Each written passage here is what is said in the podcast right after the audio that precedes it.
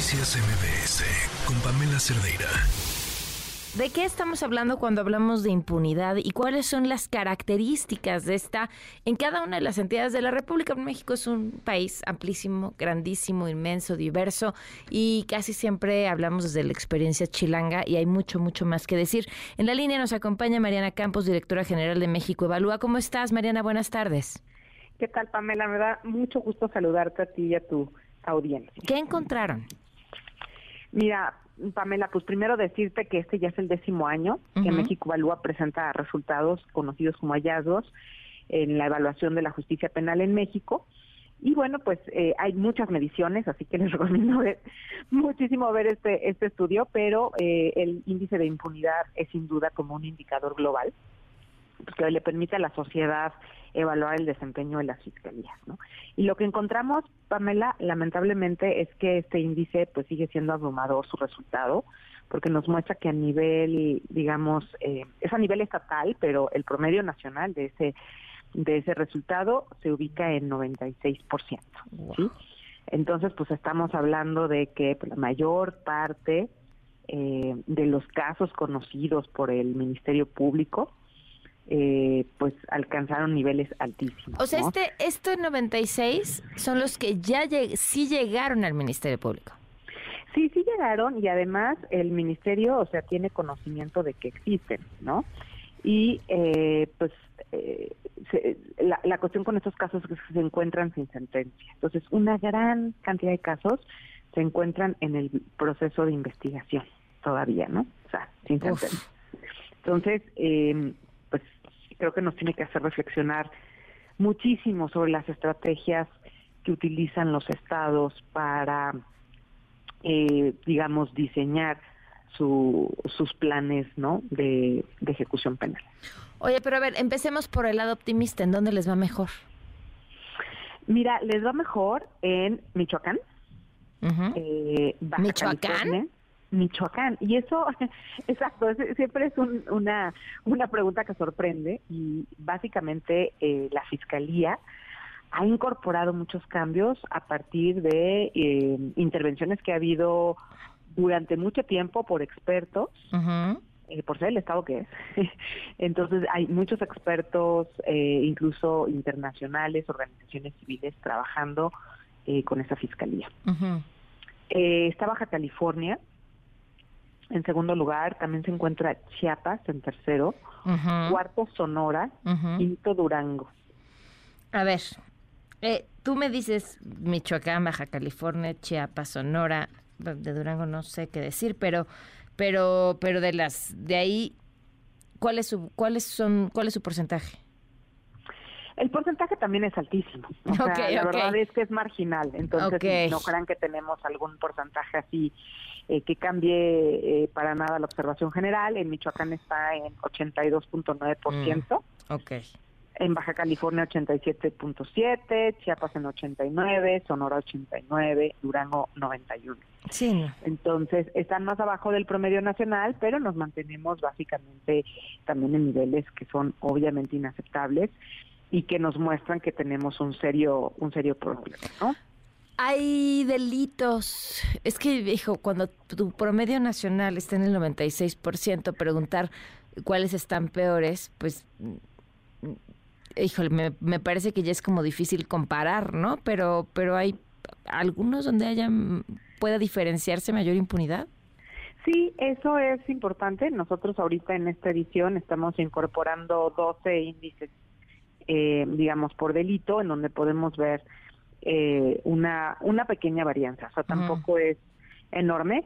Eh, sin embargo, en algunos delitos, algunos estados sí tienen niveles eh, pues que sorprenden, ¿no? O que dices, ah, esto sí se ve diferente. Por ejemplo, eh, el, el, el delito de homicidio doloso, que es muy importante, que genera mucha violencia en México, eh, ese delito se encuentra en 95.7%, o sea, muy ligeramente abajo de la media. Y ahí tenemos el caso del Estado de México en primer lugar, con un 83%. Em, Entonces, eh, como que mejora un poco. Eh, tenemos otro, el caso del secuestro, eh, de la impunidad en el secuestro es en donde encontramos el índice más bajo. Eh, perdón, o sea, sí, exacto, el más bajo de impunidad. Y ahí tenemos eh, un nivel de 82.4 y cuando vemos a los primeros cinco lugares, sí observamos otros indicadores. Por ejemplo, Sonora tiene un 12.5, Coahuila un 24.6, Nayarit un 33, Baja California un 53 e Hidalgo un 64. Entonces, de pronto sí, Pamela siente uno como un pequeño destello de luz, de que hay algo eh, diferente a estos niveles tan, tan abrumadores. Eh, pero también debo decirte que encontramos delitos con, el, con algunos casos en donde, pues, lamentablemente estamos en 100%, ¿no? Este, ¿Cómo? pues tenemos, por ejemplo, eh, impunidad en el abuso sexual. Ahí tenemos a tanto Ciudad de México como Aguascalientes, Aguascalientes y Nayarit con un 100% de los casos. Sí, uno de los que tiene mayor índice, digamos, mayor nivel, perdón, de impunidad, eh, es tanto el de extorsión como en el como el de desapariciones, ¿no? ¿Ese cuál qué estado? En el caso de la extorsión tenemos eh, pues niveles de 100% para varios estados. Igual está Aguascalientes, Baja California Sur, Quintana Roo eh, y Yucatán, ¿no? En desaparición, pues ahí es el ese es el peor resultado a nivel nacional con casi 99% de, de impunidad y ahí sí tenemos más estados en, en 100%, tenemos siete estados en 100%, en donde está la Ciudad de México, Aguascalientes, está Querétaro, Quintana Roo, Sonora, Tamaulipas y Híjole, y, y, ese es, yo creo, la, la gran tragedia del, del, de los últimos años, porque además...